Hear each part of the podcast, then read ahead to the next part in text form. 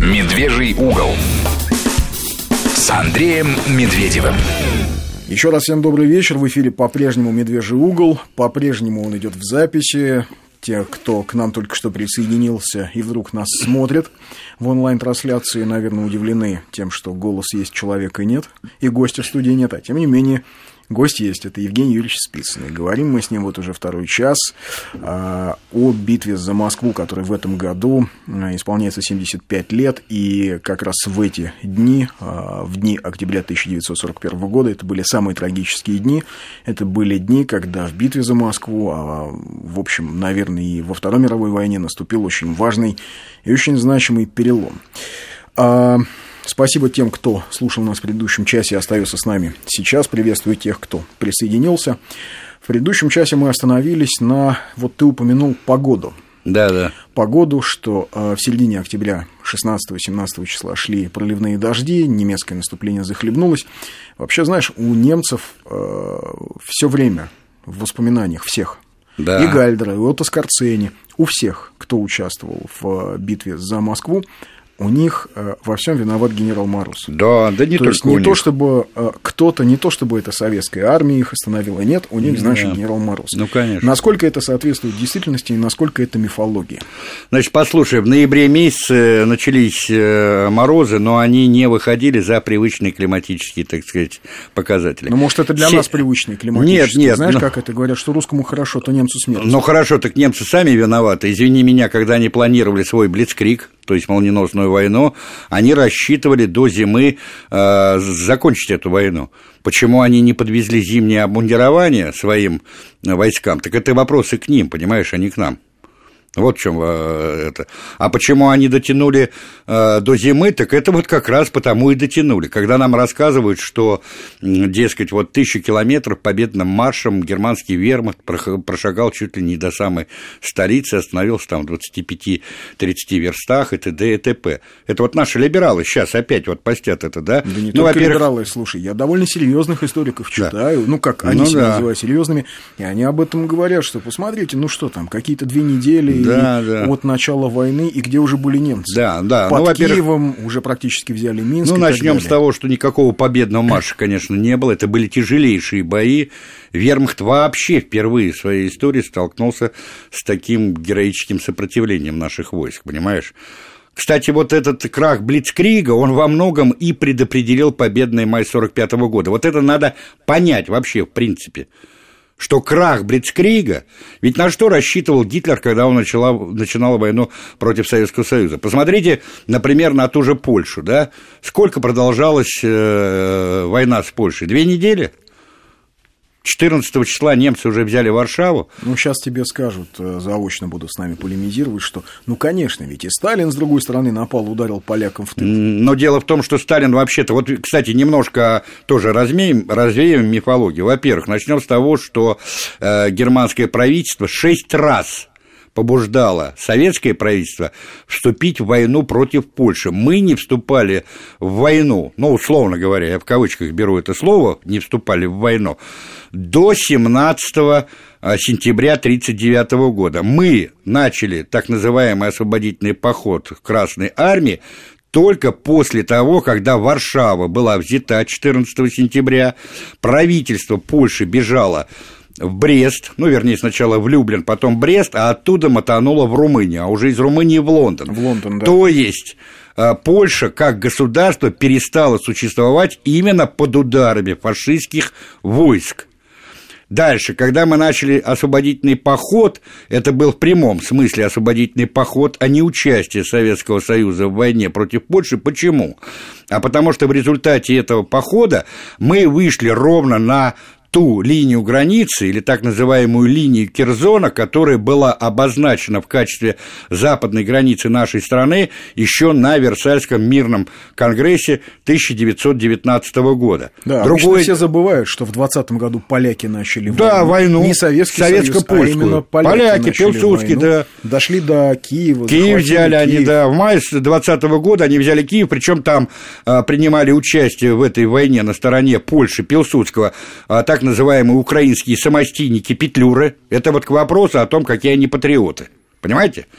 Как всегда, как проститутки. Там, где присосаться можно, там, где, значит, побольше заплатят, там они воевать и будут. Это вот к вопросу о том, э, за что воевали те же самые петлюровцы, то есть э, руководство Украинской Народной Республики. Кстати, интересно, что на стороне поляков, например, э, бойцы Западно-Украинской Народной Республики, которая возникла да. они-то воевать не стали. Не стали, да. Они воевать не стали. В том числе, кстати, потому что в ЗУНР в армии очень много было бывших чинов русской императорской да, армии. Да, да, они, да. в общем, составляли командный да, костяк. Да. И они к полякам не имели никакой, они никаких иллюзий по поводу поляков не испытывали. Конечно, они не испытывали. Потом просто в результате... Более того, э, Львов ведь первый пал под ударами, так сказать, польской агрессии. Да.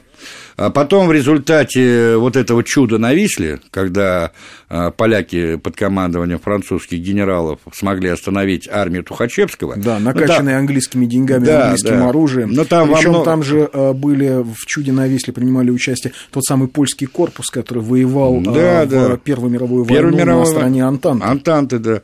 Там Вейган, по-моему, командовал вот этой польской армией, и там был виноват, кстати, во многом и сам Тухачевский. Он же, он же, во-первых, тылы свои растянул, а потом... А во-вторых, не проводил разведку, да, что следует из его воспоминаний. Да, да, да. То есть, да. одно дело крестьян давить в Тамбовской губернии, а да, а другое дело с настоящей армией воевать. Да, и этот, как ее, и мы в марте, по-моему, 21 года подписали с поляками Рижский договор, но вынужденно подписали, потому что мы воевать не могли. Уже страна, как Ленин говорил, значит, после гражданской войны Россия напоминала до полусмерти избитого человека. Это реально было так.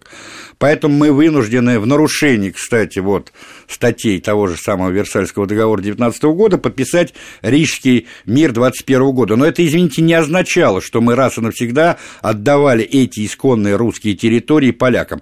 Наступило время, простите, когда надо было возвращать свое взад. Вот мы и возвернули свое взад. Так что никакое, никакая это не оккупация, это возвращение исконно русских территорий в состав, э, ну, в данном случае, советского государства. Конце концов, поляки же говорят о том, что Вильно, Вильнюс – да. нужно им вернуть. Они же после войны в 1945 году э, совершенно спокойно согласились на предложение Сталина о том, что Польше отходят немецкие территории. Слушай, я тебе знаешь, и, что хочу сказать? И, и ничего, Слушай, и как-то не переживают не по переживай. этому поводу и не Да поляки вообще должны каждое утро становиться на колени перед иконой Иосифа Виссарионовича, молиться и говорить ему спасибо за то, что нынешняя Польша существует в тех границах, в которых она существует, потому что именно он, фактически Сталин настоял вот в ходе а, переговоров Большой Тройки, в том числе и в Ялте, и в Потсдаме, на том, чтобы Силезия вошла в состав Польши, на том, что Померания вошла в состав Польши и так далее, и так далее. Если бы не жесткая позиция Сталина по этому вопросу, то современной Польши, в тех границах, в которых она существует, никогда бы не было. Если бы не жесткая позиция Сталина по поводу того, что независимая Польша должна существовать в Европе. Тем более, да, вот именно. Вот С именно. этого вообще-то стоит да. начать. Другое дело, что да, конечно, он хотел просоветскую Польшу. Так, э, ну, англичане хотели про британскую Польшу. Да, а в чем, а в чем и... тут я никак не могу понять, а в чем здесь э, э, какие-то, ну, можно предъявить претензии? Каждое государство, каждая страна отстаивает свои национальные и геополитические интересы. Ну, видишь, если мы посмотрим сегодняшние дебаты в США, то окажется, что только у Соединенных Штатов могут быть ну какие-то ну, да. геополитические интересы, а, скажем, у России их быть не может априори. Но, видишь, мы немножко в сторону отошли. Да, нет, но вот даже вот касается... сегодня я буквально, да. я тебя перебью, прошу прощения, смотрел очередные дебаты с участием наших э, польских и украинских партнеров, назовем их так, да, которые опять говорили о оккупации Восточной Европы Советским Союзом и так далее. Никакая это не была эта оккупация, извините. Значит, если бы туда вошли англо-американские войска, то это не оккупация. А если вот туда советские войска, у них странное какое-то восприятие оккупации. А потом бы всему бы миру такую оккупацию. Ну, то же самое, Евгений Юрьевич, мы видим в Прибалтике. То есть, когда там, э, когда это была, скажем, Латвийская Советская Социалистическая Республика, это оккупация. А а сейчас, когда Латвия делегировала э, свою, свой суверенитет, делегировала блоку НАТО, Евросоюзу и так далее, когда раньше, скажем, в Москве определяли бюджет э, ну, Латвии, мягко, мягко а сейчас выразился. Э, в Брюсселе определяют да. бюджет Латвии, что Латвии выращивать, да, да. куда инвестировать и так далее и тому подобное. В Латвии стоят натовские военные базы, то есть они, в общем, готовы поделиться суверенитетом. Просто да, Андрюш, быть частью русского мира они не хотят. Да, а ты очень толерантен по поводу того, что я, видишь ли, я, видишь ли, журналист. Я, да, не, я должен... Э, Латвия и Эстония, они не, и Литва, они не поделились своим суверенитетом, они его просто сдали, как последние проститутки. Ну, к вот сожалению, для людей это, и общем, потом... для, э, на самом деле, ведь это трагедия для Прибалтики. Ну, естественно, понимаешь, там трагедия, трагедия и для наших людей, потому что там, извини меня, во-первых, э, чудовищный отток населения раз, там гигантская безработица два, там, извини, так вот, ну, в процентном соотношении э, значительная часть нашего русского населения, который на... В Латвии в первую очередь. В Латвии конечно. в первую очередь, в той же Риге, понимаешь? Которая поражена в правах, да. Ну, естественно. Так вот, возвращаясь к да. битве под Москвой мы заговорили о погоде. Да. И мы заговорили о том, что у нас обычно рассматривают отдельно э, начало войны, 41 год, отдельно битву под Москвой. То есть нет этой логической цепочки, что до битвы под Москвой, битвы за Москву, еще были сотни каких-то маленьких поражений нанесены вермахту. Конечно не знаю, вышел из, выехал из леса дикий танк и расстрелял колонну вермахта. Да. И тут же был подбит, и сгорел. И мы не знаем, как зовут этих людей. Но таких поражений были сотни, таких ударов по вермахту были сотни. Да даже тебе и, просто... То есть к Москве они подошли ослабленными. Ослаб... Да даже тебе простой пример. Вот возьми, в их же планах было взятие Ленинграда. И они же предполагали как?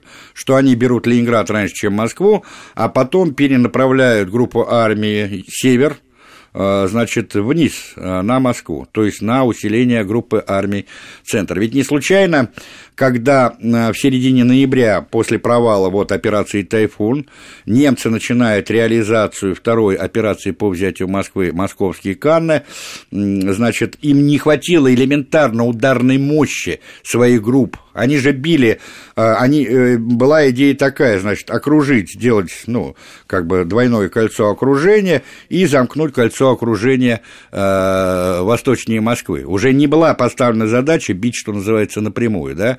Они наступали вот на Тульско-Каширском направлении. Это Можайском, в том, да, в том, в том числе и, значит, вторая танковая группа Гудериана, да, и там же была, по-моему, Э, вторая полевая армия генерал-полковника Вейхса.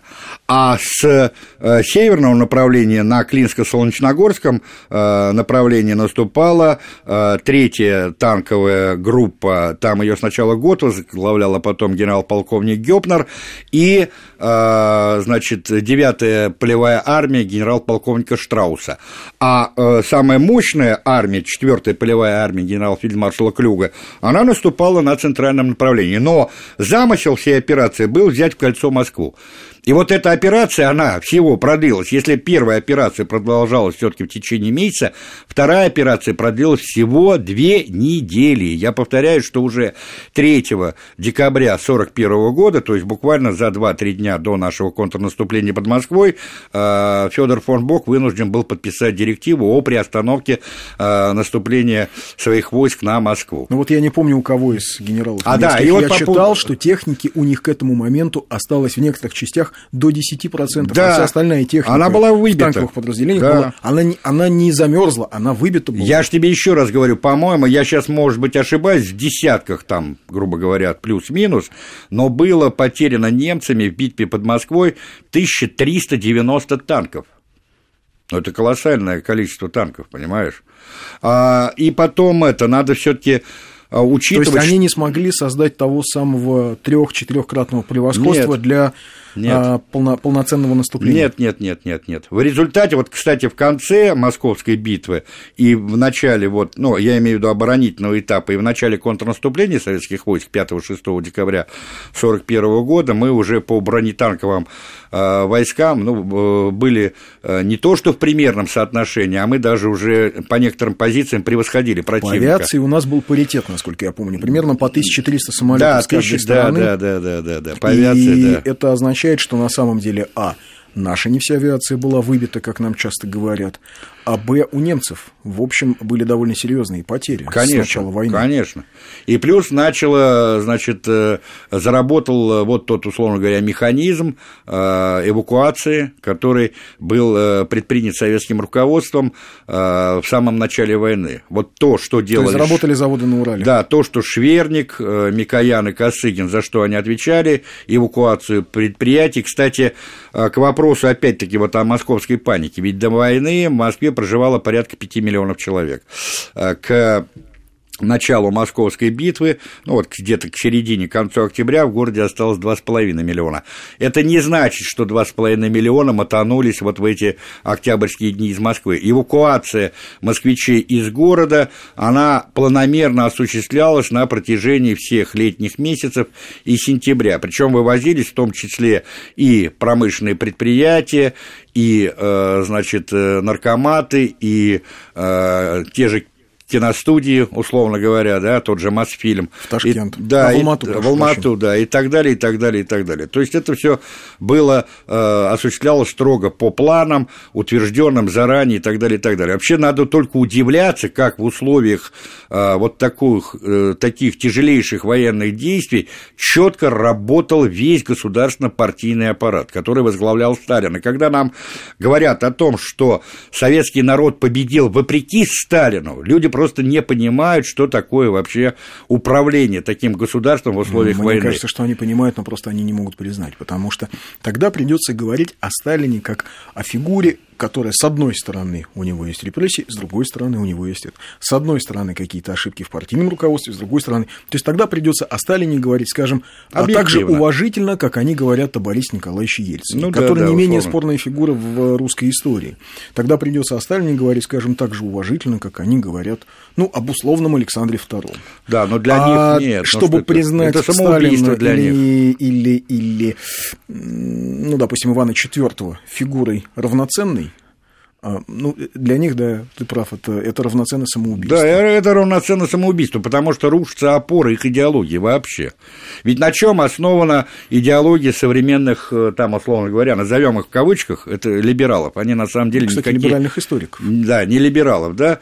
А вот именно на том, что э, весь период советской истории это черная дыра в нашей национальной истории, что все там сплошное пятно позора, сплошное да. пятно позора, кровавые, так сказать, э, мальчики в глазах и так далее. Ну вот смотри, далее. интересно, я у немецких тоже в, в мемуарах, по-моему, кстати, нет, это не у Гальдера, я боюсь ошибиться у кого, а, но что касается авиации, он писал, что... Киселеринга, может быть? Возможно, что к началу московской битвы... Ну, а, кстати, да, что маршал них, Киселеринг, он возглавлял да, как что раз у них авиацию. настолько мало было летчиков, угу. что они были вынуждены перелетать с одного участка фронта на другой. Угу. То есть, повоевав условно под Можайском, они летели а, западнее или южнее, ну, и да. когда говорят, что у асов немецких а, действительно было много воздушных побед, это не только от того, что они себе пририсовывали эти галочки, от того, что они действительно физически очень много воевали, летали, и очень часто летали под всякими сильно действующими веществами типа феномина или первитина. Да, да. Под наркотиками. Да, да, это хорошо известный факт.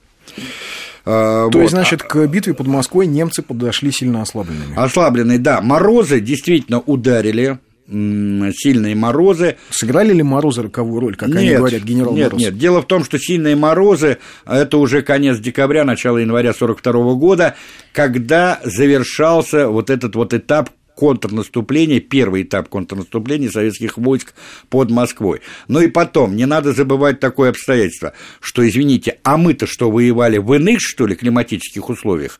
И наши, извини меня, войска, и наши танки и наша авиация тоже в точно таких же зимних условиях воевали, и не просто воевали, а они вели наступательные, активные наступательные действия.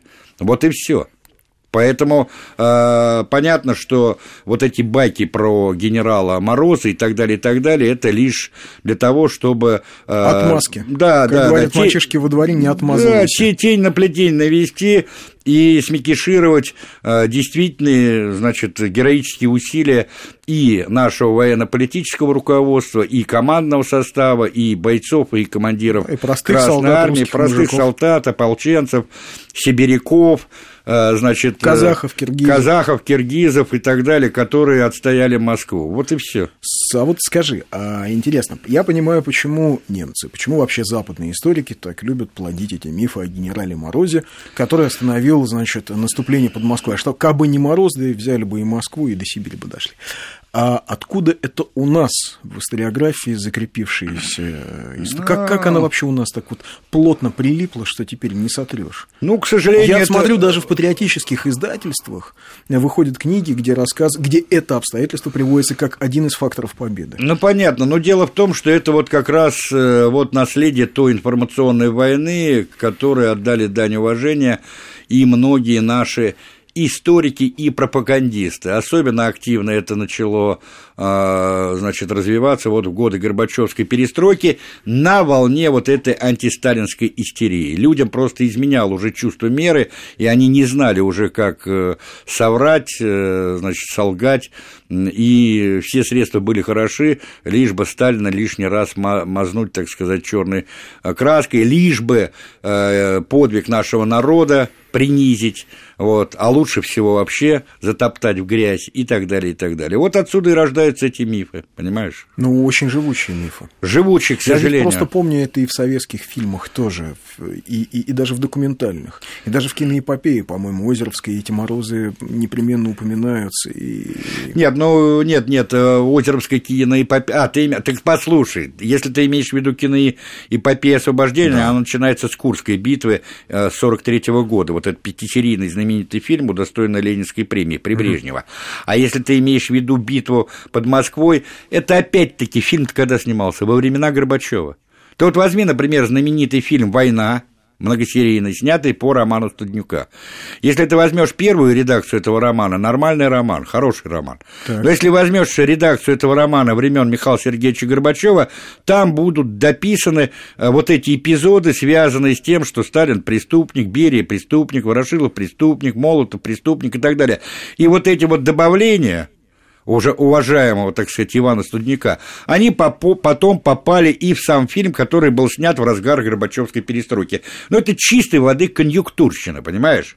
И вот сейчас, когда ты видишь этот фильм, где главную роль генерала Ермакова играл э, знаменитый и безвременно ушедший э, э, Степанков, этот актер, да, вот, по-моему, Степанков его фамилия, да? Но он играл Ермака, Ломоносова. Да, я понял. Да, умер в Киеве молодым, всего 57 лет от роду, да. Ну, вот. ну, к сожалению, вот дань времени. И вот эта вот э, э, конъюнктурщина, она этот фильм на самом деле портит, потому что сквозь весь этот фильм проходит вот это вот... А откуда взялся, спроси, еще вот миф про Сталина? Вот очень часто я читаю, что Сталин э, единственный раз... Не, вообще Сталин боялся выезжать на фронт, а... единственный раз выехал на фронт, да. тут же испугался, простите, обкакался да, в буквальном да смысле, ну, и это, уехал. Ну да, это было а, в Причем это, это претензии такие довольно странные. Это все равно, что спросить, почему э, Путин не поехал в Хамимим, в Сирию, и лично не руководит операцией Да, я тоже не очень понимаю. Дело в том, что когда... Черчилль часто выезжал на поля Хаба, сражений, или, об... скажем, Гитлер, или Рузвельт. Ну, или, или Александр Первый. Муссолини. Почему-то Александру Первому таких претензий не предъявляют. Да, Александру Второму тоже. Да, так что, да, Александр, ну, он хотя был, э, значит, на Дунайском театре боевых действий, когда шла война с Болгарией, но ну, вообще, переди... Э, переда... вообще и Александра, они же в Крыму были, их да, Николай отправил. Да, да, и в, перед... и в передовых частях, условно говоря, никто там не бегал, да. Да, Это... а вот сейчас у нас новости, и мы прервемся на а, это, буквально на 2-3 минуты, в студию вернемся, это «Медвежий угол», с вами по-прежнему Андрей Медведев и Евгений Спицын, говорим о битве под Москвой. «Медвежий угол» с Андреем Медведевым. Это по-прежнему «Медвежий угол» в студии, по-прежнему Андрей Медведев и Евгений Спицын. Историк. Мы говорим о битве под Москвой. Остановились на известном мифе о том, что э, якобы во время, в разгар битвы под Москвой Сталин поехал на фронт, да. не доехал, где-то он по Можайскому шоссе нет, ехал, нет, не он... доехал, испугался и поехал назад. Да нет, нет, но вот даже сейчас вышли мемуары э, генерала армии Серова, первого председателя КГБ СССР, который как раз готовил а, эту поездку Сталина на, на фронт.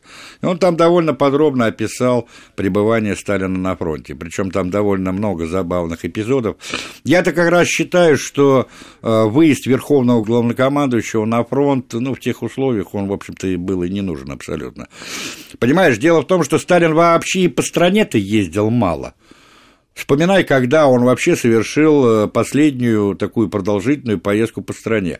29-й год, зима 28-29 годов, когда перед э, значит, началом первого этапа коллективизации и началом реализации первого пятилетнего плана развития народного хозяйства в условиях вот этого острого хлебозаготовительного кризиса целый ряд членов Политбюро вынуждены были выехать в хлебопроизводящие районы страны, там на Кубань, на Волгу, э, значит, в Сибирь и так далее, и так а далее. вот видите, как он народ боялся, да. даже по стране Послушай, ездил, сейчас уе... тебе скажут наши Да, и он уехал в. Сибирь. А потом, в принципе, Сталин никогда не предпринимал каких-то крупных поездок по регионам. Единственное, куда он отправлялся из Москвы на поезде, это на Кавказ отдыхать, э, ну, э, значит, э, в свое любимый там либо в Рицу, на, на озеро Лицы, либо, значит, на Черноморское побережье Кавказа, и все. Ну, так выезжал но, Сталин на фронт или Выезжал, выезжал, конечно. Выезжал на фронт. Я сейчас не помню, он выезжал Перхушково, по-моему, угу. там располагался штаб, по-моему, Западного или Калининского фронта, я врать не буду, то ли его там принимал Еременко, генерал-полковник, то ли генерал-полковник Соколовский, кто-то из них.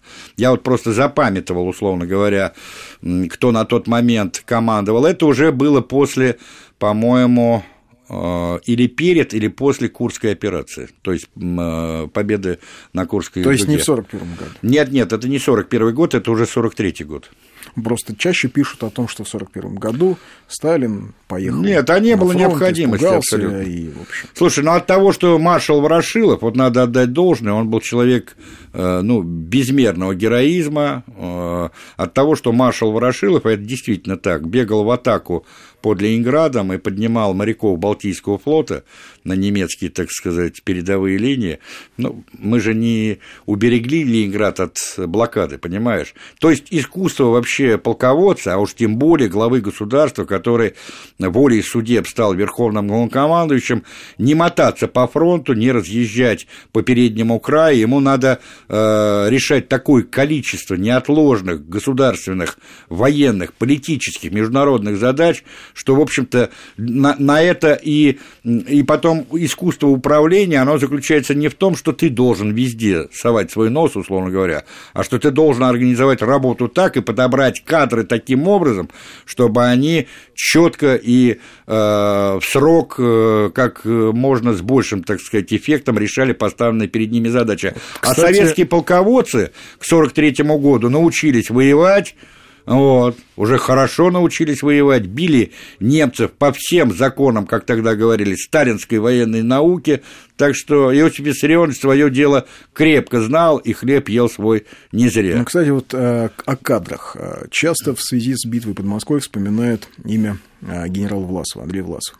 И говорят, вспоминают, что, в общем, ну, это, кстати, в, в рамках полемики по поводу доски Маннергейма стали mm-hmm. говорить, что, ну, да, Маннергейм служил Российской империи, но в какой-то момент. А потом вот вместе с Гитлером держал Ленинград в блокаде. И говорили, что давайте посмотрим на Власова тоже ведь оборонял Москву. Да. И вполне удачно оборонял Москву. Нет, Вообще, он, он, он, это он... правда, что Власов был э, хороший полководец, и что он действительно защищал Москву?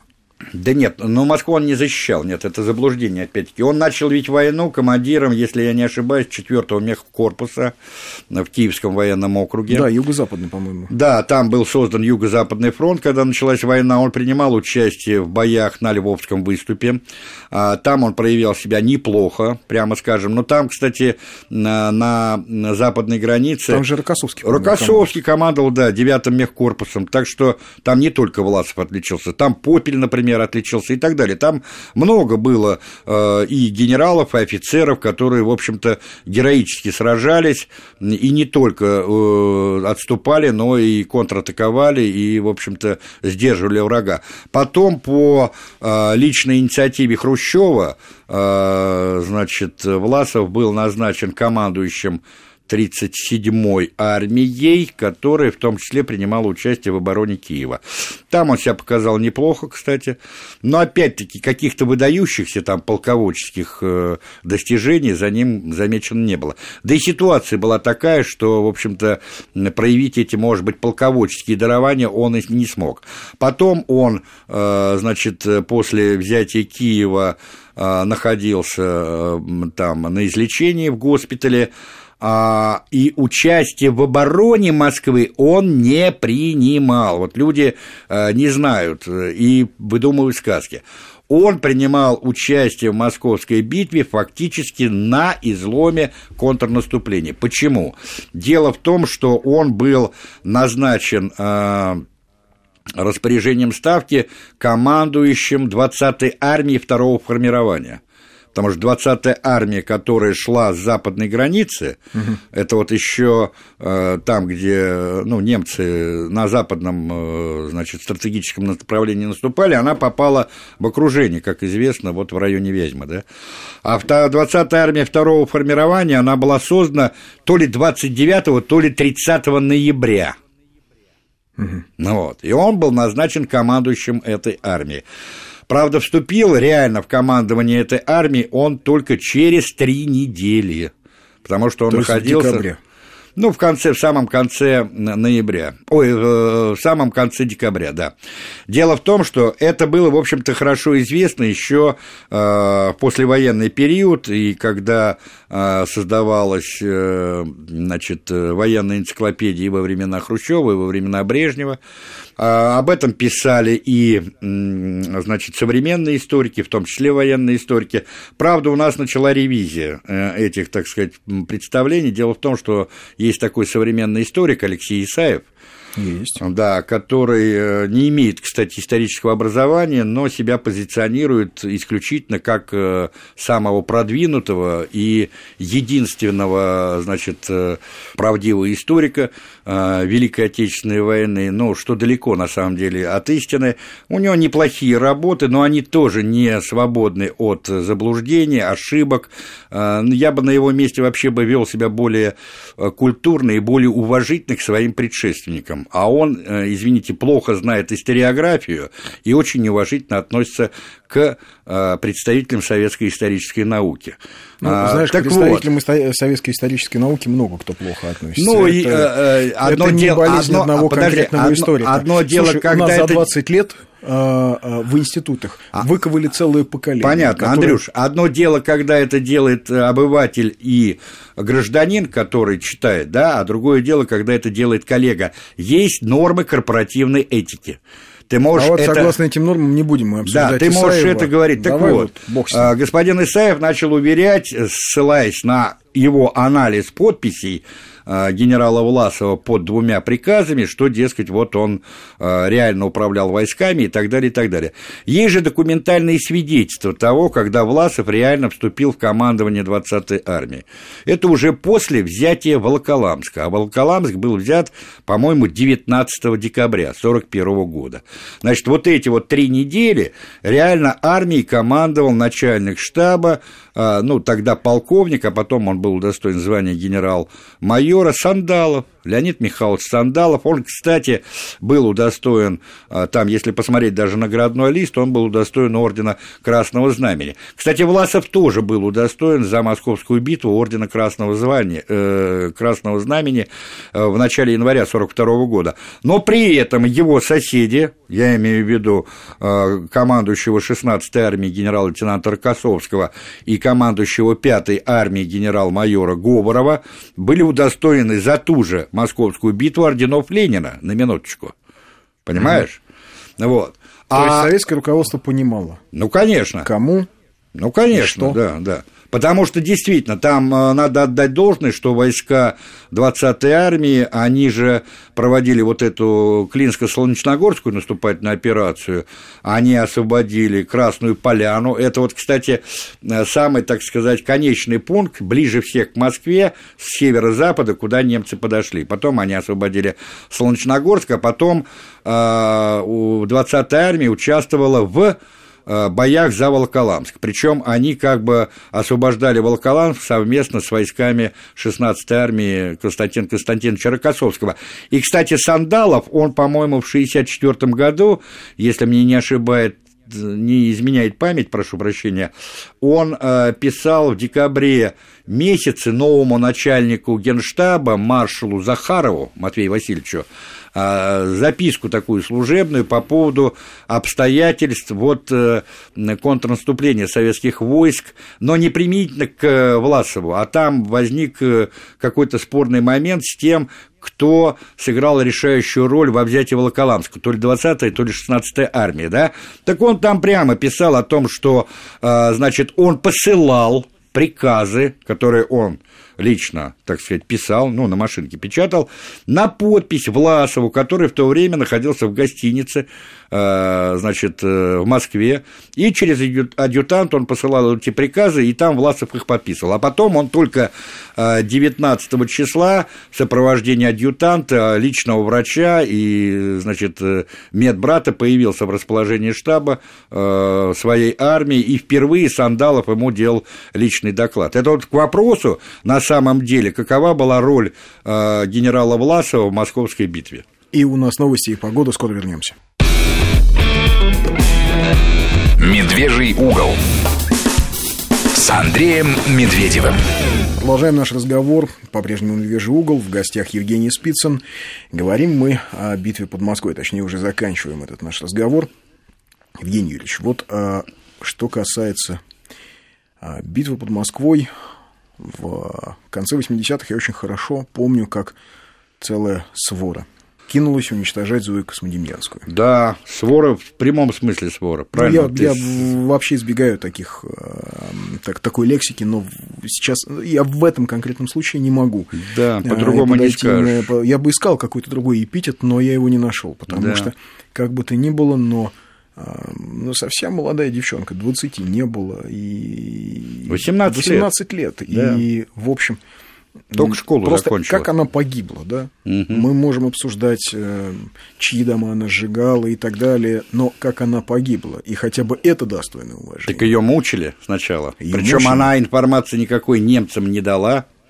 Вот давай попробуем по поводу Зои Космодемьянской. А, ее, а, вот э, те, кто сейчас ее критикует, знаешь, сидя а, в теплых кабинетах ну, да, пишут да. на компьютерах, ну, попивая да. чаек, э, что, что она там сделала, да? А ее на секундочку 5 часов босой по снегу гонили. Да, но ее там мучили, там грудь ей вырезали, извини меня. Так вот, Зоя Космодемьянская, как э, э, история вот этой диверсионной группы, mm. Таких ведь групп было много. Много, да, да. Кстати, мало кто знает, но, например, э, из сотрудников МУРа, а МУР тогда был частью Народного комиссариата внутренних дел. Да. То есть э, знаменитый Глеб Жеглов это такая же, как это принято говорить, кровавая гыбня. Ну, естественно. Значит, э, из сотрудников МУРа была создана отдельная диверсионная группа. Они готовились, кстати, в саду Эрмитаж.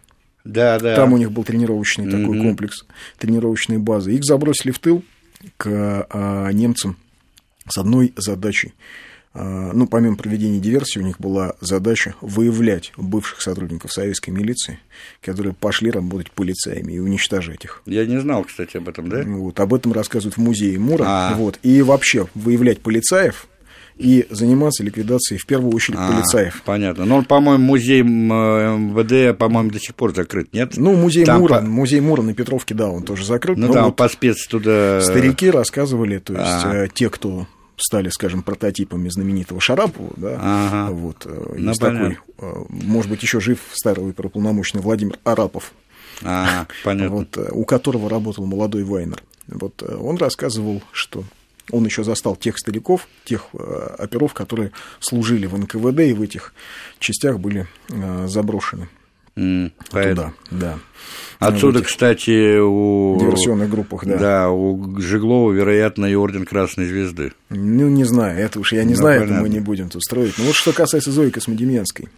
Да, там... Таких ведь групп было очень много. Да, дело в том, что я сейчас тебе точно не скажу, э, значит, э, номер этого постановления. Это тоже было постановление ГКО э, о создании вот этих специальных диверсионных групп и о том, чтобы к этой работе подключились, во-первых, органы НКВД. Там, кстати, непосредственно организационной работы по, в этом направлении занимался, знаешь кто? Кто? Судоплатов. Лично Судоплатов. Да, он тогда был замначальника управления, это он потом возглавит в 42-м уже 4 управление, вот это знаменитое, которое будет, кстати, курировать и все наши, значит, партизанские соединения, но по линии НКГБ, там НКВД, понимаешь? Mm-hmm. Вот. А так вот он э, на первом этапе войны занимался в том числе и э, подготовкой и созданием вот этих э, диверсионно-разведывательных групп. И ЦК ВЛКСМ, в частности, небезызвестный Александр Николаевич Шелепин. Вот. И была создана специальный отряд под номером 9903, и там по разным оценкам, но в среднем, да, называют такую цифру, в составе этого отряда было порядка двух тысяч бойцов. Понятно, сколько можно было создать из этих диверсионных групп, ой, из этого количества людей диверсионно-разведывательных групп, да? Насколько я знаю, они же все добровольцами были. Да, да, да, да. Причем комсомольцы. Почему, почему был подключен? Там же они проходили очень жесткое собеседование они проходили, что называется, несколько вот таких вот, ну, как бы э, фильтров, да, и потом с, с ними со всеми беседовал, в том числе и Александр Николаевич Шлепин. То есть он смотрел, насколько это люди э, преданы идее, насколько они, в общем-то, готовы отдать жизнь за родину и так далее, и так далее. Вот была создана одна из таких групп, куда вошла, значит, э, Космодемьянская, причем они были посланы на задание, которое тоже было определено одним из постановлений ГКО. О чем речь шла? О том, что э, в условиях вот, наступления немцев на Москву необходимо было проводить тактику так называемой выжженной земли чтобы немцы не могли закрепляться э, в населенных пунктах. То есть которые... лишать немцев материальной базы. Да, вообще лишать немцев материальной базы. Как было там, по-моему, даже так сказать, выгонять немцев на мороз, значит, на улицу и так далее, и так далее, чтобы элементарно они не могли ни передохнуть, ни перекусить, э, ну и так далее, и так далее. Вот какова, какова была основная задача этих разведывательно-диверсионных групп. И то, что касается, значит, вот этой группы, где была Космодемьянский, там они попали, по-моему, э, под обстрел, ну, совершенно случайно, она, эта группа была рассеяна, они потерялись, условно говоря, и она вышла вот как раз в эту деревню Петрищево. Я пацаном туда, кстати, ездил несколько раз, но это вообще было такое культовое место, поклонение вот подвигу этой девушки, потому что все таки даже э, мы первый раз ездили, когда мать ее еще была жива. Это был, по-моему, 77 или 78 год, но буквально через полгода она там умерла, да.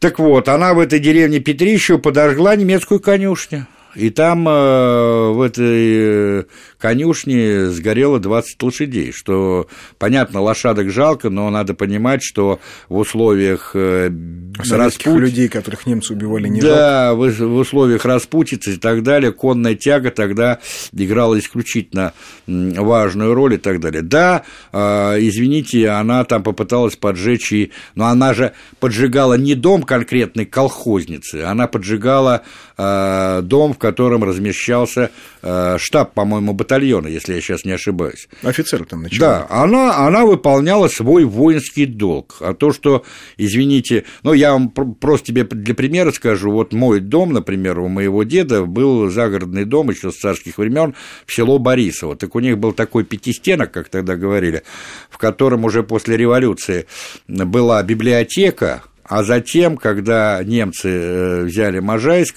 то там размещался штаб э, немецкой дивизии. Понимаешь? Ну что теперь? Если там размещался штаб немецкой дивизии, если надо было этот штаб уничтожить, но подожгли бы, ничего страшного. Дедушка как-нибудь пережил, пережил бы это, понимаешь? А представлять дело таким образом, что Космодемьянская из хулиганских побуждений пошла поджигать э, дома колхозников. О чем, кстати, стали говорить в конце Ну вот об этом и речь. Об этом и речь, понимаешь? Что, дескать, не думала она, а, а что она творит, и ведь фактически выгоняла колхозников Ну да, да, конечно. За конечно. что ее сознательные колхозники, глупую большевичку издали да. немецким освободителям. Да нет, я практически да... такие тексты читал. Да, вот но я, там... я они ничуть не иронизирую. Ну, понятно. Там на самом деле немцы, значит, э, когда была... Там же было две попытки. Она же сначала подожгла конюшню, потом ушла на поиски своих, опять не нашла и решила вернуться в Петрищево и продолжить выполнение задачи, понимаешь? И вот при попытке поджечь, э, ну, очередную, так сказать, объект, да, ее как раз там и схватили. Почему? Потому что немцы после первого пожара, они из местных жителей создали вот это, ну, грубо говоря, отряд самообороны, там, ну, ну условно говоря, понимаешь? Конечно, это был подвиг, самый настоящий подвиг, она подвергалась э, таким, ну, нечеловеческим э, мучениям, ей отрезали грудь, там ее пароли её несколько часов. Да, ее пароли, там все тело было истыкано колото резанными ранами, а потом э, на морозе ее обливали водой, и потом после этого ее повесили. Ну, это символ нашего сопротивления, символ нашего народа. Это в прямом смысле, без всяких и кивоков и так далее, э, символ героического сопротивления советского народа э, агрессии немецких извергов и варваров. Вот и все. Поэтому я думаю, что э, имя Зои Космодемьянской, как и тысяч других э, героев, и известных, и безымянных, они должны ну, быть э, святыми и неприкосновенными. Вот эти грязные ручонки, которые под флагом исторической правды пытаются обляпать, облить грязью. Э, как это красиво говорит, вариативность. Да, да, да, да, понимаешь, но это мерзость в чистом виде. У меня ну, э, слов просто нету. Вот что я хотел бы сказать. Вообще надо низко поклониться людям, которые пали смертью храбрых в битве за Москву. Ведь вот вспомни, когда Жукова спрашивали, его Симонов, по-моему, спрашивал, Георгий Константинович, что вам больше всего запомнилось в прошедшей войне? Он немножко задумался, а потом это вот седой маршал, который брал Берлин, который оборонял Ленинград, который руководил нашими войсками на Курской дуге, освобождал Украину, он задумался и сказал «битва за Москву». Он понимал, какова была роль этого сражения в исходе всей Второй мировой войны. войны.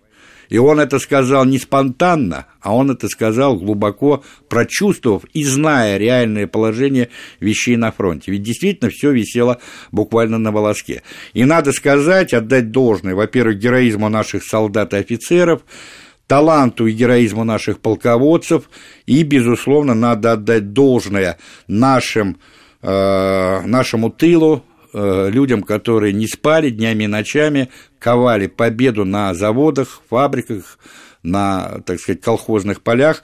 Ну и, безусловно, надо отдать должное руководству страны и лично товарищу Сталина. Потому что без руководящей направляющей силы коммунистической партии и советского правительства, конечно, никакой победы бы над э, фашистами не было бы.